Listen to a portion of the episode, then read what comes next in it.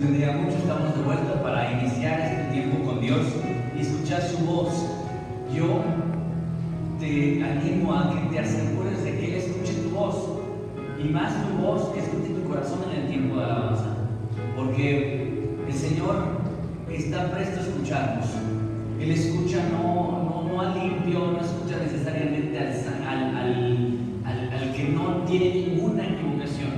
Él escucha al sincero al arrepentido, al que ha entendido su, lugar delante del Señor. Quiero animarte a ver entonces tu Biblia en 1 de Samuel, primero de Samuel, capítulo 18. Primero de Samuel, capítulo 18, y vamos a estudiar los versículos del 6 al 16. Ahí nos quedamos la semana pasada. La semana pasada estuvimos viendo eh, del 1 al, al 5. Y vimos algunos rasgos, ¿verdad? Sobre David específicamente y su relación con Jonatán. Dios nos dejó muy en claro que es algo filos y no eros que sucedía entre, David y Jonatán. Nos habló acerca del amor al prójimo, pero esta ocasión vamos a avanzar y vamos a volver a ver una intervención del de, rey Saúl. Vamos a hacer la lectura panorámica. Espero que en casa tú puedas, tú puedas prestar toda tu atención y poner toda tu atención en esta lectura. Recuerda que es la lectura base y la, que vamos a estar meditando. Aconteció que cuando volvían ellos, cuando David volvió de matar al filisteo, salieron las mujeres de todas las ciudades de Israel cantando y danzando para recibir al rey Saúl, con banderos, con cánticos de alegría y con instrumentos de música. Y cantaban las mujeres que danzaban y decían, Saúl hirió a sus miles y David a sus diez miles. Y se enojó Saúl en gran manera y le desagradó este dicho. Y dijo, a David le dieron diez miles y a mil miles. No le falta más que el reino. Y desde aquel día Saúl no miró con buenos ojos a David. Aconteció al, al otro día que un espíritu malo de parte de Dios tomó a Saúl y él desvariaba en medio de la casa. David tocaba con su mano con los otros como los otros días y tenía Saúl la lanza en, la mano y arrojó Saúl la lanza diciendo enclavaré a David a la pared pero David lo evadió dos veces. Mas Saúl estaba temeroso de David por cuanto Jehová estaba con él y se había apartado de Saúl. Por lo cual Saúl lo alejó de sí y le hizo jefe de mí y salía y entraba delante del pueblo. Y David se conducía prudentemente en todos sus asuntos y Jehová estaba con él. Y viendo Saúl que se, que se portaba tan prudente de mí, tenía temor de él. Mas todo Israel y Judá amaba a David porque él salía y entraba delante de ellos. Esta es nuestra lectura panorámica. Estoy muy seguro que en algunas ocasiones tú ya has escuchado este cántico de estas mujeres, ¿verdad? Eh, David mató a sus diez miles y Saúl a sus miles. Y el versículo 6 comienza diciendo que cuando volvían de ellos, estas mujeres hicieron este cántico. Y cómo un canto podría haber afectado tanto a, Saúl.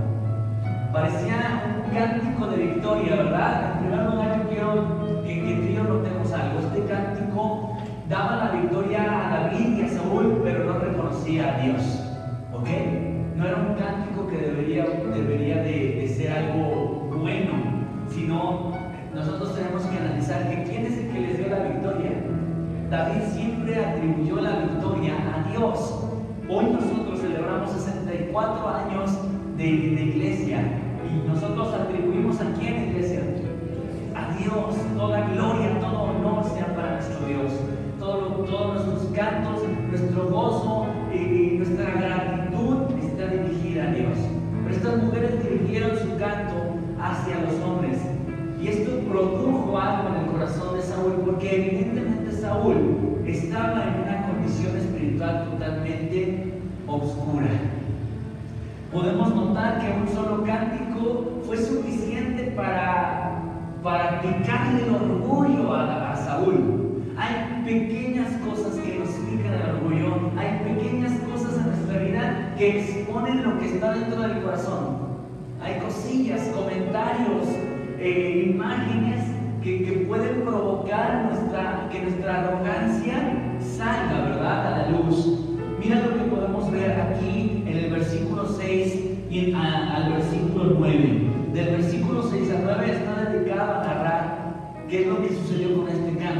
Y dice el versículo 8 que se enojó Saúl en gran manera y le desagradó este dicho y dijo a David, le dieron diez miles y a mí miles, no le falta más que el reino.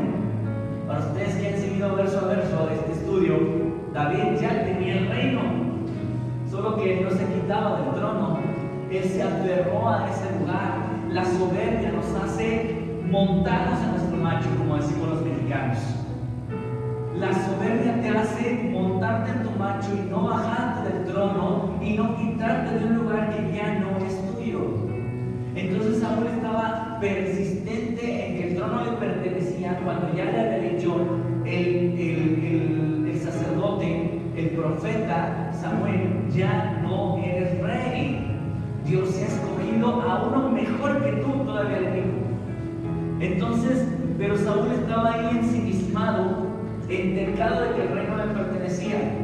Y viene un cántico a sus oídos que exalta a Saúl y empieza a ocurrir un coraje en su vida.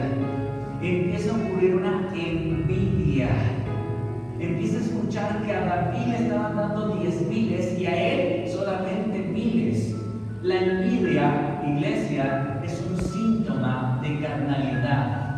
La envidia es un síntoma de carnalidad. Saúl estaba en la carne. En ese momento no era un ser espiritual, sino todo lo contrario, un hombre carnalote. Y cuando la carne te sale, iglesia, se expone de manera impresionante. Aquí lo ves a Saúl, siendo un carnal, evidenciando envidia. Ahora sí, como dice el canto por ahí, ¿no? la envidia le corroe su vida, le agobia. Y, la envidia, iglesia, es un sentimiento totalmente equivocado. En la semana tuve la oportunidad de tener un pequeño devocional con los niños, con algunos niños, y, hablábamos acerca de la envidia. ¿Qué es lo que puede producir la envidia en la vida del hombre? Escucha, Génesis 4, 3 al 8. La envidia parecería un sentimiento ahí medio gremlin, ¿verdad? Un sentimiento gremlin es un sentimiento que dices, bueno, está feo, pero pues no tanto. Pero nada más te cuenta hasta dónde llega un sentimiento gremlin como lo es la envidia. Y aconteció andando el tiempo que Caín trajo del fruto de la tierra una ofrenda a Jehová. Y Abel trajo también de los primogénitos de sus ovejas, de lo más gordo de ellas. Y miró Jehová con agrado a Abel y a su ofrenda, pero no miró con agrado a Caín y a la ofrenda suya. Y se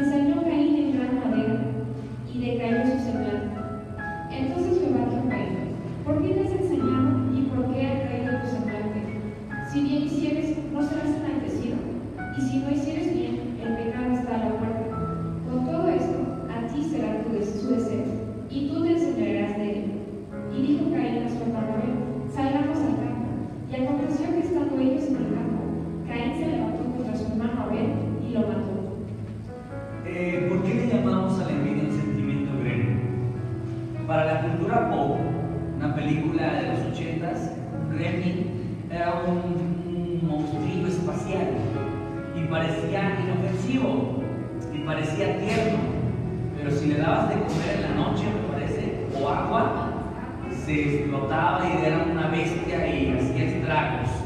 La envidia parece, bueno, no tan mala, pero sabes, a ese punto llega la envidia. Caín mató a Abel porque vio que su ofrenda sí fue acepta y la suya no. Entonces tuvo tanto coraje que mató a su hermano y nunca lo reconoció. Esa envidia lo llevó no solamente al asesinato de su propio hermano, sino también fue el primer polígamo en la Biblia. Fue un hombre que, que solo se preocupó por sí mismo y dijo, ah, cualquiera que me vea me va a matar. Sus ojos estaban clavados en él. La soberbia iglesia hace que nos veamos solamente a nosotros y nuestras necesidades. La envidia David dice, por poco resbalan mis pies al ver yo la prosperidad del, del, del del malvado.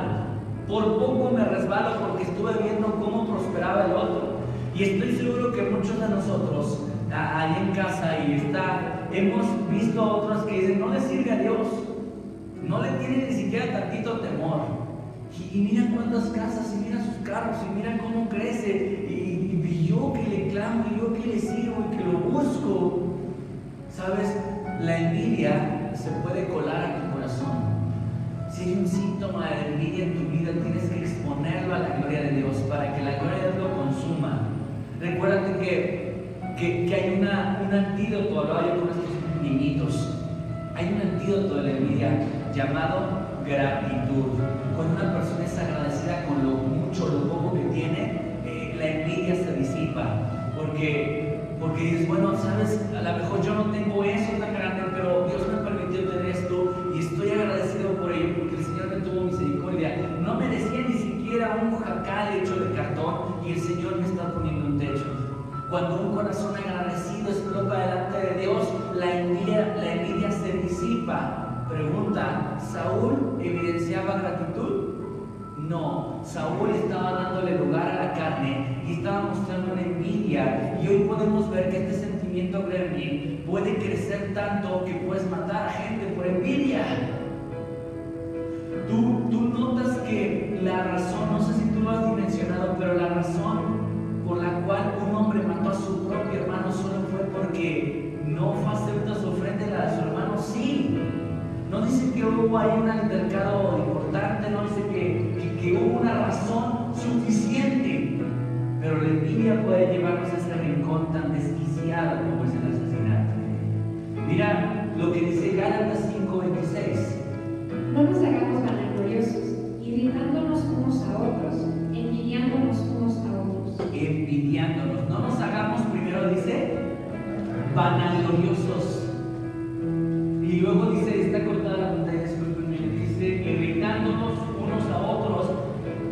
envidiándonos unos a otros. Y claro, van de la mano la arrogancia, la vanagloria, perdón, y la envidia. Porque a veces nosotros queremos que sea, ser vistos, ¿verdad? A veces nosotros queremos ser el primer lugar y queremos tener las mejores cosas. Y cuando alguien tiene algo mejor, o es acepto, o tiene habilidades mayores que surge en mi corazón una envidia y eso expone una arrogancia en una soberbia. Escucha mi iglesia, si tú detectas una pequeña raíz de envidia en tu vida, eso es un síntoma de que hay arrogancia. Y si hay arrogancia, humíllate bajo la poderosa mano de Dios, pero ya. Ve a, un lugar íntimo y dile, Señor, perdóname, hay una arrogancia en mi vida manifestada en envidia y esto denota que yo no estoy reconociendo quién eres tú y tu grandeza y yo me estoy inflamando, yo me estoy pavoneando como pavo real. Hay algo que necesito que hagas por mí, Señor, y es que me recuerdes dónde, dónde es mi lugar. Y no se trata, iglesia, por, por nada del mundo lo malinterpretes que Dios te quiere tener bajo su pie. Para nada. Recuerda que el que se humilla, ¿quién es el que lo exalta? Pero Dios quiere que, tú esperes a que Él te exalte y no que tú te exaltes. La Biblia dice que te alabe el extraño y no tú mismo. Y no tú, tu arrogancia y tu infladez, que sea que esperen la exaltación de Dios porque va a llegar a su tiempo. Que Dios te exponga con gloria y te, y te levante con su poder. Amén. Mira lo que dice en Proverbios 14:30. El corazón apacible es vida de la carne, mas la envidia es carcoma de los la envidia es carcoma. ¿Qué entiendes por carcoma? Está carcoma, que se va pudriendo, ¿verdad? Que se va comiendo, carcomiendo.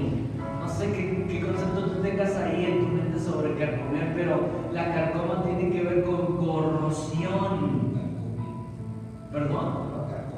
Te va carcomiendo, es el ejercicio de la carcoma, y dice, dice este concepto que cuando nosotros permitimos la envidia en nuestras vidas, eso, qué bueno que se quedara en eso, ¿verdad? En una, en una mancha de, de, envidia, pero eso va corroyendo, corroyendo tu, tu ser. Así de que tengamos cuidado con este sentimiento que parece inofensivo, pero ya vimos sus alcances. Dice 1 Timoteo 6, 4. está envanecido, nada sabe, y delira acerca de cuestiones y contiendas de palabras, de las cuales nacen envidias, pleitos, blasfemias, malas sospechas. Dice, está envanecido, y te habla la condición de un hombre. Está envanecido, nada sabe acerca de cuestiones y contiendas de palabras, de las cuales nacen envidias, pleitos, blasfemias, malas sospechas. La, eh, la envidia, iglesia, genera otros sentimientos. La envidia nos lleva a otras acciones. La envidia te roba. No por envidiar a nadie vas a obtener algo. ¿eh? No porque permitas que ese sentimiento fluya en tu vida vas a lograr algo. Todo lo contrario, iglesia, la envidia roba el gozo. La envidia roba la gratitud del hombre. La envidia impide amar al prójimo. Lo contrario a la envidia es, es el gozo por el crecimiento de otro. Sabes, ah, mi esposa me comentó, ella estuvo estudiando dos años en Argentina, en un instituto bíblico donde venían muchas personas de muchos países, y para ella fue interesante ver cómo, cómo actuaban otras personas de otros países. Sucede que los mexicanos eran de los que no les gustaba ver a otro mexicano triunfar. No les gusta y, a veces nos comparan como los cangrejos en un envase, que un cangrejo jala al otro y nunca salen del envase porque entre ellos mismos se, se echan para abajo. Y es triste que nuestra sociedad mexicana sea señalada de esta manera. No nos gusta ver a otro crecer, nos da envidia, nos da coraje, cuando en realidad debemos de gozarnos en la prosperidad de mi hermano, debemos de gozarnos en la prosperidad de otro. Debemos de darle gran, gloria a Dios que se lo da. A lo mejor a ti no te lo está dando, pero si tú te volteas a, verte a ti, recuerda, toda vez que te volteas a ver a ti se llama egocentrismo. Egocéntrico significa yo en el centro. Cuando me veo a mí, mis necesidades, entonces pierdo el enfoque porque la vista puesta en mí me va a pervertir y a desviar, pero la vista puesta en Dios nunca me va a confundir y nunca me va a extraviar. Así que, iglesia, lo que hace la vida en la vida del hombre es robarle el gozo, porque no es feliz. Una persona que está viviendo en envidia es feliz, iglesia. No, es infeliz porque siempre está codiciando y deseando lo que otro tiene y siempre está enojada porque el otro sí tiene y yo no tengo y eso me enfurece. Mira hasta dónde estaba furioso Caín que mató a su hermano. Yo no creo que estaba de lo más feliz. Evidentemente la envidia te roba el gozo. Iglesia, seamos honestos frente al espejo que es la Biblia y digámosle, Señor, ¿ves en mí envidia? Ahora sí que digamos, el espejito, espejito, dime una cosa, dime si yo soy la más envidiosa podrías decir. Podrías exponerte a Dios y decirle, Señor, tú, tú y nadie más me puedes decir si hay envidia en mi vida. Y si la hay, entonces es un síntoma de arrogancia. Y si hay arrogancia en mi vida, aplástala, quebrántame. Porque recuerda que hace Dios con el soberbio, lo resiste, lo humilla. Pero al humilde lo mantiene cerca y lo bendice. Dice que le da gracia a los humildes, lo vimos la semana pasada. Y la gracia es la que te abre puertas, la gracia es la que te bendice, la gracia es la que llena tu vida de, bendiciones. Entonces, iglesia, ¿te das cuenta cómo la fórmula es completa y perfecta? Date cuenta que hoy Dios quiere exponer esta parte de la envidia, no para señalarte y decir, ay, eres un envidioso de lo peor, eres una envidiosa de, de lo peor. No, dice, eh, cuidado, date cuenta, si hay algo de envidia en tu vida, es el momento de acercarte a mí y de disiparla a través de mi gloria. Amén. Bien, pues recuerda entonces, la envidia, la envidia es destructiva. La envidia es un sentimiento grande. Parece inofensivo, pero si lo alimentas, hace grandes estragos. Grandes, grandes estragos. En el versículo 10 y 11 dice, aconteció el otro día que un espíritu malo de parte de Dios tomó a Saúl y él desvariaba en medio de la casa de David, de la, de la casa, perdón. David tocaba con su mano como los otros días y tenía Saúl la lanza en la mano. Y arrojó Saúl la lanza diciendo, enclavaré a David a la pared, pero David lo evitó dos veces. Primera cosa que vemos en Saúl, un corazón lleno de envidia, un hombre envidioso, evidenciando la carnalidad en su vida. Segunda cosa que vemos es su condición espiritual. Este sermón ya se encuentra en Spotify y también en Facebook si le echas una buscadita. Hablamos acerca de, un espíritu de parte de Dios. Ya quedó entendido como, qué representa todo eso, qué contexto tiene. Y, aquí vamos a ver en sí la la condición espiritual en la que se encontraba Saúl. ¿Cuál era su condición? ¿Estaba poseído? No, pero sí estaba oprimido. Recuerda que uno de los ejercicios de Satanás hacia la vida del hombre es deprimirlo, poseerlo u oprimirlo. En el caso de, Saúl estaba oprimido por el diablo. Su condición espiritual estaba completamente oscura y negativa. Escúchame lo que te voy a decir. Nuestra, nuestra condición espiritual puede ser muy peligrosa para los demás en casa. Mi condición espiritual puede ser letal para alguien que vive conmigo en casa. Todo esto ocurrió en donde iglesia? En la casa misma de Saúl. ¿Sí lo entiendes así? No dice que estando en el palacio, que estando en el parque, que estando. No, no, no. Estando en casa su condición espiritual puso en peligro a un hombre. Porque eso es lo que ocurre con nuestra condición espiritual. Cuando nosotros estamos desconectados, cuando nosotros no leemos la Biblia, no oramos, no servimos, no, no nos congregamos, no estamos apartados, lo único que nos sostiene es que soy cristiano. El puro título, pero si no hay una condición espiritual, si mi condición espiritual es, como la de Saúl, una persona atormentada por un espíritu, una persona apagada, una persona rechazada del trono, si esa es mi condición, yo voy a poner en peligro a alguien en mi propia casa. Porque sucede que los estragos, las destrucciones, las heridas más grandes que pueden ocurrir en la vida del hombre, muchas, si no todas, ocurren en casa. En casa ocurren las peores tragedias. Escucha lo que dice la palabra de Dios. Pon atención ahí en Proverbios 14.1.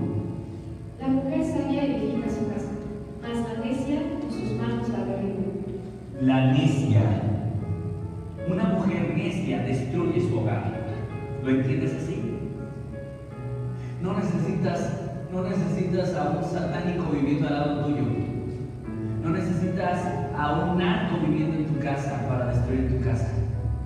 Tú, tu condición espiritual de una mujer necia te hace destructiva. Y también destructivo, porque este versículo no solamente es para mujeres, ¿verdad? No podemos decir, el hombre necio no destruye su casa, solamente son las mujeres necias. No, no, no, no, no. Hombres o mujeres necios o necias destruyen su casa. ¿Qué es un necio? Bueno, hay una versión de la, de la Biblia que a los necios los llama estupendos, con otras palabras. Escucha, una persona necia es una persona falta de entendimiento. Y el entendimiento, según la Biblia, ¿dónde se obtiene? Proverbios 4 dice, sabiduría, ante todo adquiere sabiduría.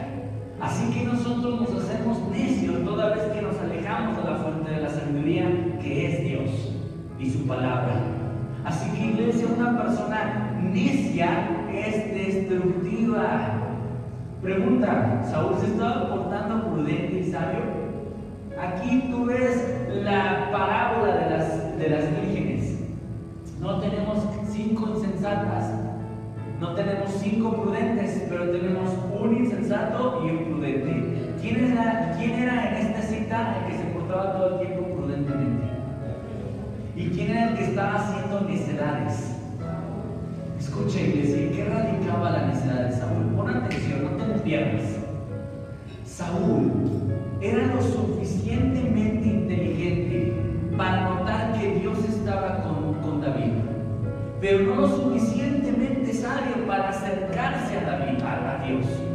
Eso lo vimos la semana pasada, ¿verdad? Le gustó tener a David con él porque era un hombre que estaba con Dios. Pero ¿qué es más fácil? ¿Estar con alguien que está con Dios o estar con Dios? Con alguien que está con Dios. Por eso andamos buscando gente que para nosotros está conectada en lugar de conectarnos. Entonces es un acto muy necio estar buscando a alguien conectado en lugar de conectarte. Es muy necio temerle a alguien que reconoces que Dios está con él en lugar de tenerle miedo a Dios. En lugar de acercarte a Dios. Entonces aquí tú ves a un hombre necio cuya necedad es Porque Proverbios 14.1 dice que la mujer necia destruye su propia casa. No necesita la ayuda de una suegra metiche. Con tan solo una mujer necia en casa hay una destrucción segura del hogar. Saúl fue un hombre necio y convirtió su hogar en uno de los hogares más destructivos.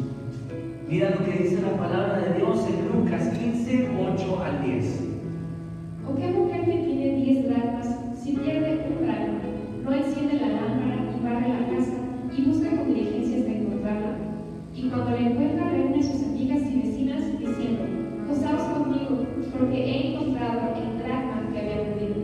Así os digo que hay gozo delante de los ángeles de Dios por un pecador que se arrepiente. Amén. El Señor centra esta historia de la salvación, pero no debemos de dejar de ver que la mujer perdió la moneda. ¿En dónde? En su propia casa. En su propia casa había perdición. Iglesia, ¿cuántos de nosotros vemos que en nuestra propia casa nuestros hijos se pierden? En nuestra propia casa nuestros matrimonios se derrumban. No es la exposición a la calle, es que a veces desde tu hogar hay destrucción y pérdida. Y tenemos que analizar si, en mi hogar mis hijos están conectados, si en mi hogar mi matrimonio está rendido al Señor. Si no es así, mi casa es un lugar donde hay destrucción. Y debo invocar a Dios, y debo pedir perdón, y debo buscar que el Señor actúe. Porque si no, me voy a ver como Saúl lanzando lanzas. Voy a terminar como Saúl lanzando la- lanzas. ¿Sabes? A lo mejor tú digas, no, pues eso nunca sucederá en mi casa. Yo ni tino tengo para empezar. Pero sabes, hay lanzas muy poderosas y muy destructivas en, en tu casa y en, en tu propia boca. Escucha lo que dice la palabra de Dios en Salmo 64.3. Que afilan como espada su lengua, lanzan cual saeta suya palabra amarga. lanzan cualquier. ¿Qué lanzó Saúl? Una saeta también. Lanzan cual saetas. Y a lo mejor tú no tengas puntería con la mano, pero ¿a qué puntería tienes con la boca? ¿A qué puntería tienes, verdad? ¿Sabes qué decir y cómo decirlo a qué le duele a cualquier persona? No le vas a decir cualquier cosa a cualquier persona. Tu saeta afilada cual espada la lanzas y sabes qué decir. Iglesia, en tu propia casa podríamos estar lanzando saetas. En nuestra propia casa podemos estar lanzando saetas con nuestra boca. Así que tú y yo tenemos que identificarnos con este escenario que Saúl estaba experimentando porque también nuestra casa puede ser un voladero de saetas. Puede también estar un cruce de saetas en casa. Mira lo que dice Salmo 57, 4. Mi vida está entre leones, estoy echado entre hijos de hombres que vomitan llamas. Sus dientes son lanzas y saetas, y su lengua espada aguda. ¿Cuántos de nosotros hemos sido heridos y no con golpes, y no con, y no con, no con espadas, no con armas punzocortantes? Hemos sido heridos por la boca, como la narra este salmo. Bo- Boca de hombres que tienen dientes como saetas y que hieren como, con su lengua como, Y a lo mejor no son palabras altisonantes, pero son palabras hirientes. ¿Me escuchaste, iglesia? Así que tú y yo podemos ver que mi desconexión es peligrosa para otros en casa. Mi desconexión, mi condición espiritual, si Saúl se sincerara en este momento frente a nosotros, diría, mi condición espiritual es peligrosa ahora tú ves cuán importante es que una mujer esté conectada. Mujeres, mujeres, conéctense a Dios, busquen su presencia, lean la Biblia, oren, porque su desconexión es peligrosa. Proverbios dice que una mujer necia, es decir, sin entendimiento, es decir, sin Biblia, es destructiva. La Biblia dice que un hombre sin conexión puede tener una, una boquita de lanza. Entonces, iglesia, ahora sí que no te pases de lanza. Busca al Señor. Busca a Dios y asegúrate que tu casa no sea un, lugar destructivo, sino un lugar edificante, donde tus palabras, sí, tienes que usar tus palabras para regañar a tus hijos y para corregirlos, pero que no sean saetas. Corrígelos con la Biblia. Mira lo que dice la Biblia, hijo. Y tiene que haber vara y tiene que haber disciplina, pero no utilices los insultos y las palabras tan, tan hirientes pensando que eso los va a, a, a corregir. Eso no los va a corregir, eso los va a traumar, los va a herir.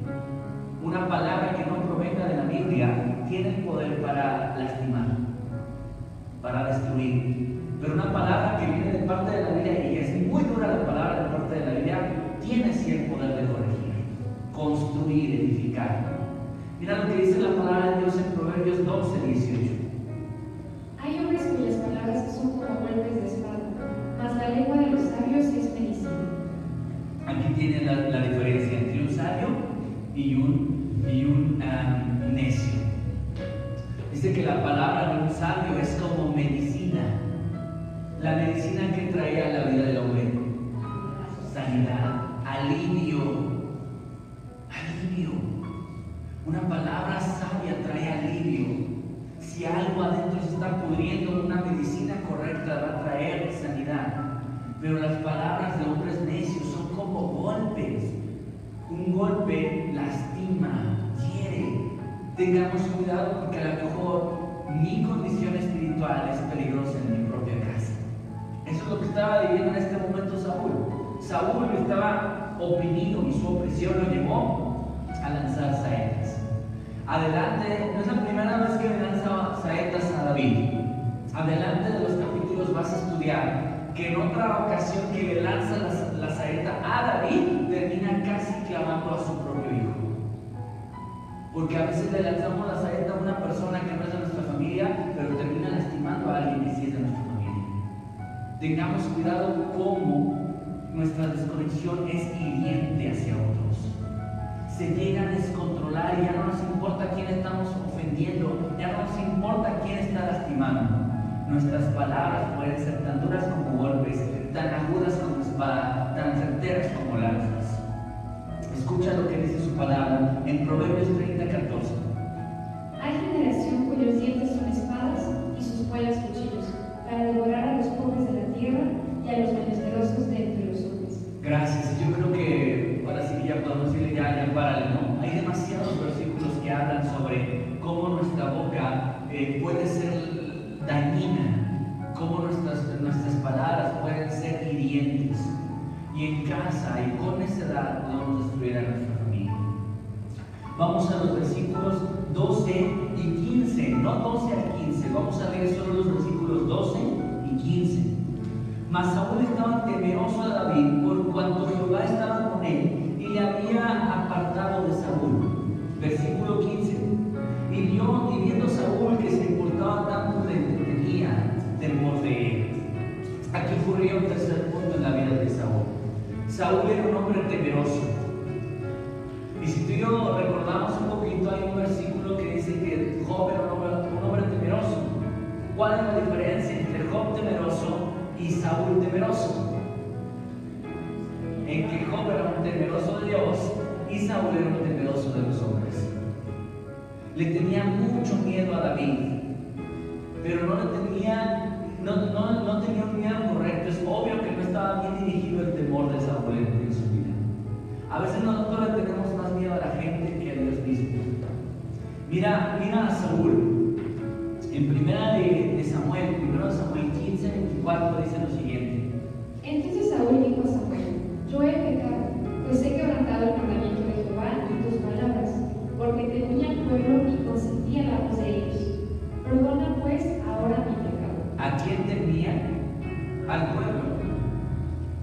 Saúl siempre estaba en constante miedo. Saúl no era un hombre valiente, era un hombre que siempre estaba en temor, pero su temor siempre lo dirigía hacia los hombres. ¿Se acuerdan hace cuatro años, si no mal recuerdo? Hace cuatro años estaban muchos, muchas personas literalmente en el mundo tronándose los dedos porque iba a quedar como presidente Donald Trump. Ay, no, Donald Trump ya ya nos acabó este hombre porque odia a los mexicanos, va a construir un muro, no va a dejar pasar nadie, va a sacar a todos los mexicanos de Estados Unidos. Y bueno, había una alteración impresionante sobre si quedaba Donald Trump o no. Y mucha gente estaba llena de temor porque, porque el solo hecho de que este presidente llegara a, a, a Estados Unidos causó mucho temor y mucha gente empezaba a hablar de eso. Ahora está Biden, nadie le tiene miedo, pero si no lo sabes, más peligroso que Trump. Es mucho más decisivo que Trump. Trump, fue un presidente que hablaba y decía y hablaba y decía y no hizo nada. Pero Biden es calladito. Y recuerda lo que dicen los mexicanos: los calladitos son los más peligrosos. Porque gato entumido, brinco seguro. Y es cierto. O sea, tú lo ves, ah, sí, amor y paz, pero. Y yo quiero decirte algo: si tu temor está en los hombres, en todo menos en Dios, lo hemos repetido toda esta pandemia, estamos cerrando el blanco. Viene la pandemia y la gente está panicada, la gente está llena de miedo porque se puede morir. Y la Biblia dice, no tengas miedo al que te puede quitar la vida, tenle miedo al que puede echar tu alma en el infierno. Nuestro temor debe ser dirigido a una sola persona, Dios. Recuerda que el falso temor te aparta de Dios. Ve a Saúl, el falso temor te aparta de Dios. El primer hombre que temió a Dios fue Adán y Eva. Dice la Biblia, es que nos escondimos porque tuvimos miedo de ti, Señor. Ay, qué bueno, Adán y Eva, ¿eh? Temer a Dios es algo bueno. No, no, no. El verdadero temor no te aleja de Dios. El verdadero temor te acerca a Dios. ¿Qué dijo la parábola de los estos hombres a quienes se les repartieron minas, talentos? Llegó uno y dijo, ay Dios, como, ay Señor, como yo te tengo mucho miedo, pues escondí la mina, aquí está tu mina intacta. ¿Qué le dijo el Señor a ese siervo? Siervo negligente. El Señor no aprueba ese falso temor que te aparta de Dios. El verdadero temor te acerca al Señor, te humilla ante el Señor. El verdadero temor hace que, que te expongas a Él, no que te escondas de Él.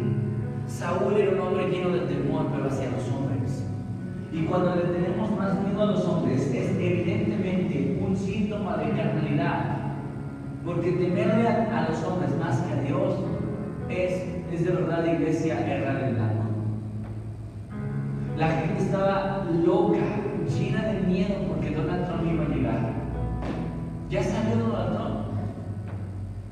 Ya salió Donald Trump y yo creo que mucha gente no se siente aliviada el día de hoy.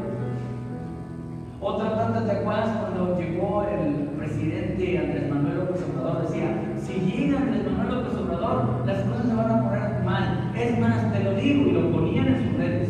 Si queda Andrés Manuel López Obrador, yo me voy del país. Porque esto va a ser como Venezuela en unos días. Y ni se fueron del país. Y ni es Venezuela. Pero cuando la gente se llena de miedo por la gente, está errando su temor. Escucha lo que dice su palabra ahí en primera, perdón, en Proverbios 20, 20, 29, 25. El temor del hombre pondrá las, mas el que confía en Jehová será exaltado. El temor del hombre pondrás. Porque el temor, te, el temor al hombre te ata, te ata, mas la confianza en Jehová hace otra cosa. Exalta. Amada iglesia, mira lo que dice Génesis 12, 11 al 13. Y aconteció que cuando estaba para entrar en Egipto, dijo a Sarai su para que nos pudieras comprender nuestro aspecto. Y cuando te vean los egipcios dirán, su mujer es, y me matarán a mí, y a ti te reservarán la vida. Ahora pues, di que eres mi hermano, para que me vaya bien por causa tuya, y viva mi alma por causa de ti. Mira lo que pasó aquí. Abraham, el padre de la fe, tuvo la suficiente fe en dar el paso de dejar toda su parentela y seguir la voz de Dios. Tuvo la suficiente fe Creía que Dios lo estaba llamando a salirse de esa casa y irse hacia otro lugar. Todo bien, todo, todo era para, para reconocer un acto de fe muy grande. Pero escúchame, llega ante un escenario donde su mujer es hermosa y, y dijo, no, es que los egipcios la van a querer y me van a golpear por tenerla. Y por miedo a los egipcios, él mintió y dijo que era su hermana. Sabes la historia que también se repitió después. En esa historia dice que el rey de Egipto le dijo, oye, ¿por qué me haces esto? Me fue avisado por, por, sueños que no tocara a tu mujer porque es tu esposa y no tu hermana. Entonces Abraham responde, es que yo tuve miedo de que me la quitaran y de que a mí me hicieran algo. Entonces, iglesia, cuando tenemos miedo a los hombres, cuando tenemos miedo a Faraón, cuando tenemos miedo al presidente, porque ¿quién era el Faraón? Estamos llenos de, ay, que COVID y que no lleguen las vacunas y que si son vacunas de Rusia y que no están aprobadas por la OMS, estás pero lleno de miedos absurdos. Iglesia, lo hemos visto, el que te libró del oso y del león, ¿no te puede salvar del COVID? Sí, sí lo puede hacer. Y si quiere, puede permitir a mí, quien estoy predicando, que me dé COVID y muera yo de eso, Pero no, no, quiere que yo me llene de, de miedo sobre el COVID, Él quiere que me llene de miedo sobre Dios y que le tenga miedo a fallarle, miedo a cometer errores, miedo a perderme. Así de que iglesia, ponle caudal a tu miedo hacia Dios. Lleva el miedo hacia Dios. Amén. Bien, vamos a avanzar. ¿Qué dice uh, Éxodo 32, 22 al 24? Y respondieron, no se enoje mi Señor, tú conoces el pueblo que es inclinado al mar. Porque le dijeron, haz tus dioses que vayan delante de nosotros, porque a este Moisés, el varón que nos sacó de la tierra de Egipto, no sabemos qué le haya acontecido. Y yo le respondí, ¿quién tiene oro? Apartadlo. Y me lo dieron y lo eché en el fuego y salió el becerro. Lo eché en el, y salió el becerro, ¿verdad? Ahí vemos al buen explicación. Dice la palabra de Dios que, que Aarón le tuvo miedo a la gente y que por eso fundió ese becerro de oro. ¿Te das cuenta que a veces nuestro temor hacia las personas nos hace hacer cosas que ofenden a Dios? A veces tú quieres hacer lo correcto, pero en tu familia hay presión. Y terminas haciendo cosas por temor a la gente que ofenden a Dios. Como adolescentes, como jóvenes, estoy seguro que ustedes se ven esto muy seguido. A lo mejor tú no quieras, pero la presión en tu escuela te lleve a hacer algo que, que desagrada a Dios. Así que lo que tienes que hacer es dirigir tu temor hacia el Señor. Dirigir tu miedo hacia Dios. Escucha lo que dice su palabra. Vamos ahora a avanzar a nuestro último punto. Primer punto, envidia. Segundo punto, Opresión. tercer punto, Temer al hombre. temer al hombre más que a Dios. Cuarto punto, versículos, pon atención a los versículos que vamos a leer. El 11, el 14 y el 16 por separado. 11. Y arrojó Saúl la lanza diciendo, clavaré a David en la pared. Pero David, ¿qué hizo? David está, lo evadió. Evadió dos veces. 14. David se conducía prudentemente en todos los asuntos de Jehová y Jehová estaba con él. Versículo 15, perdón, 16 y final. Mas todo Israel y Judá amaba a David porque él salía y entraba con ellos. En el versículo 11 vemos que David evadió las lanzas.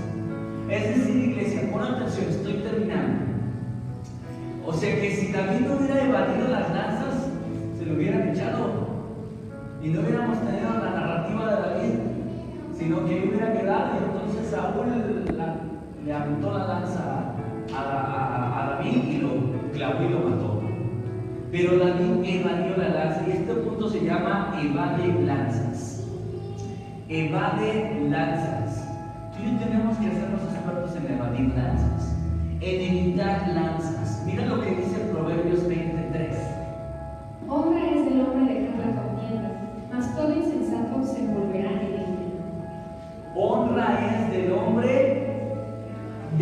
Dejar la contienda. Evita lanzas, evita problemas. Evítalos. No le avises, dirían en mi pueblo.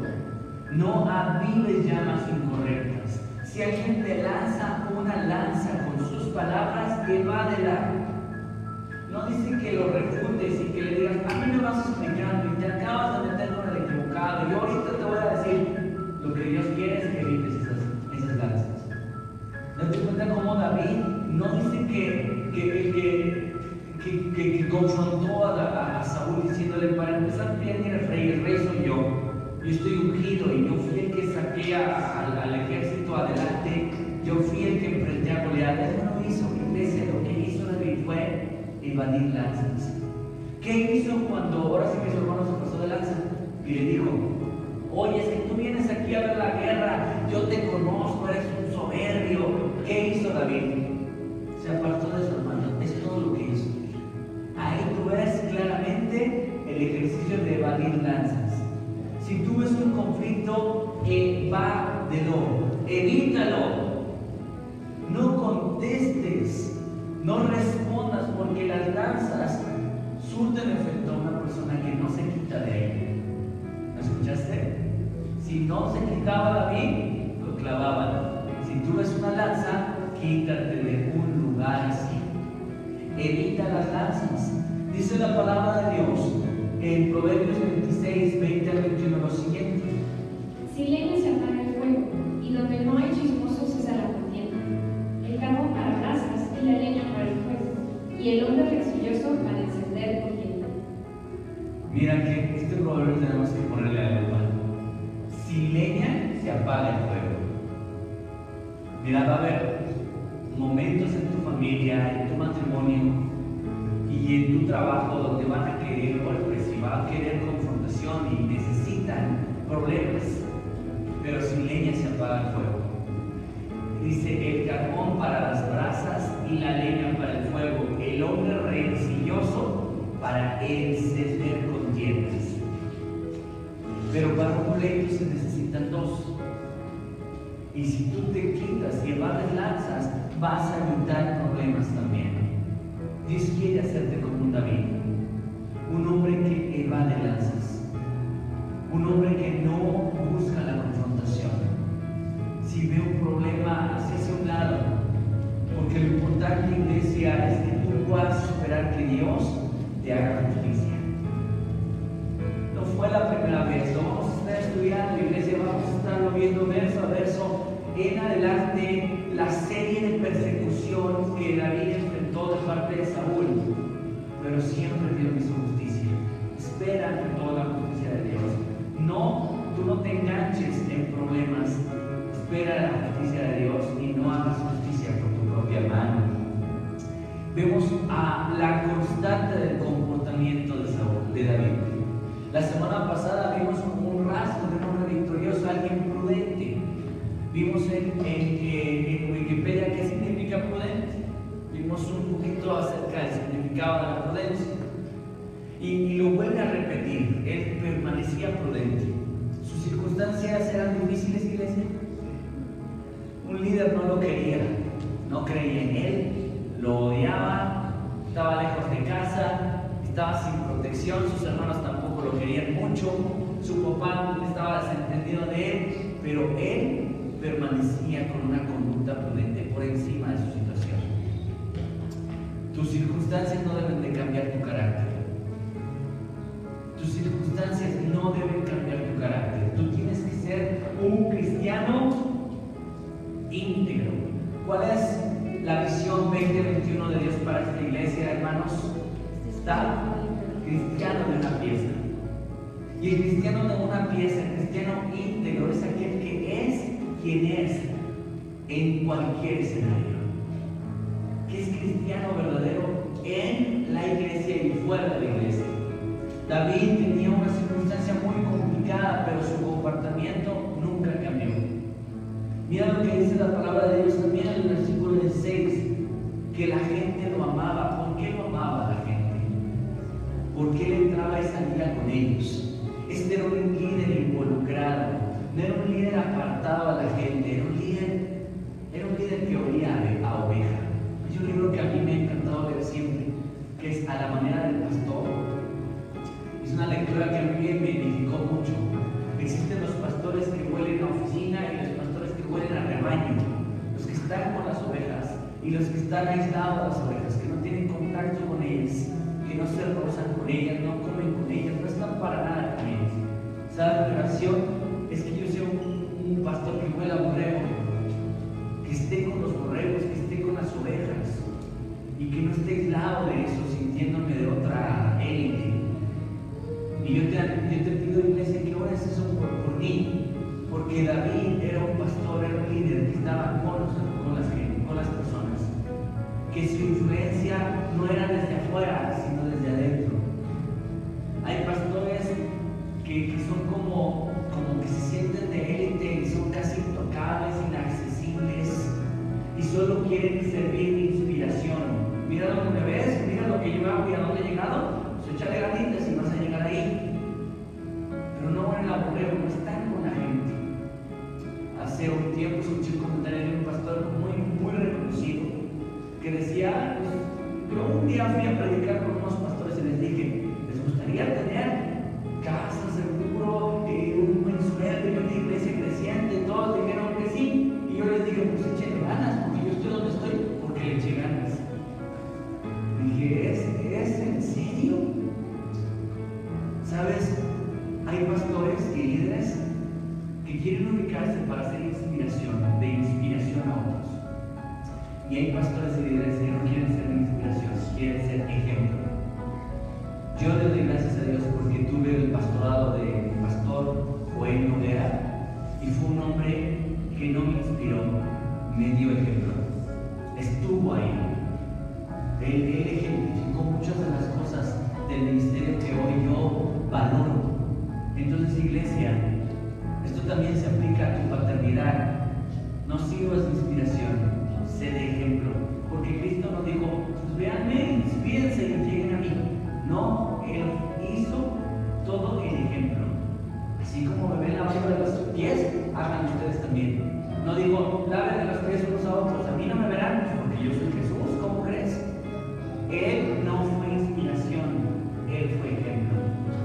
Y, sabes, muchos de como papás queremos decir, vete a la iglesia, pero tú no eres ejemplo. Sé un buen cristiano, pero tú no eres ejemplo. Es bien padre vete a la iglesia, es un cristiano correcto, diezma, ofrenda, eh, sirve,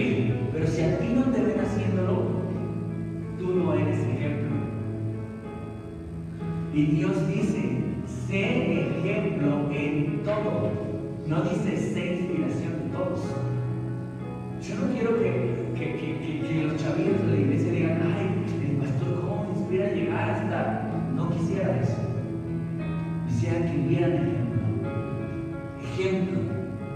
Pablo le dijo a Timoteo, el ejemplo que viste en mí, hazlo. Sé ejemplo, le dijo Pablo a Timoteo, sé ejemplo en palabra, en, en- en- conducta, en pureza. No le dijo así inspiración de pureza, dijo sé ejemplo. David no era una inspiración, David era un ejemplo. El cristiano no debe ser inspiración. El líder no debe ser inspiración. El pastor no debe ser inspiración.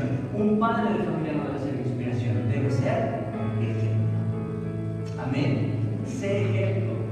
Recuerda a Pablo y a Timoteo. Ponte de pie, está iglesia en casa, pónganse de pie, vamos a orar. Vamos a pedirle al Señor que Él nos ayude.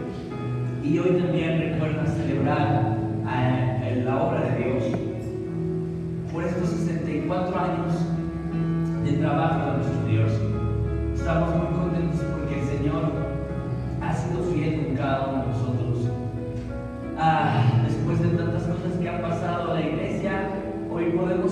de a la iglesia, hoy podemos sumarle a la biografía de la Pachuca pasó por una pandemia y en medio de ella Dios aún así siguió fiel y permitió que siguiera siendo semillero y ahora permitió que nuestra red se hiciera más grande, más larga.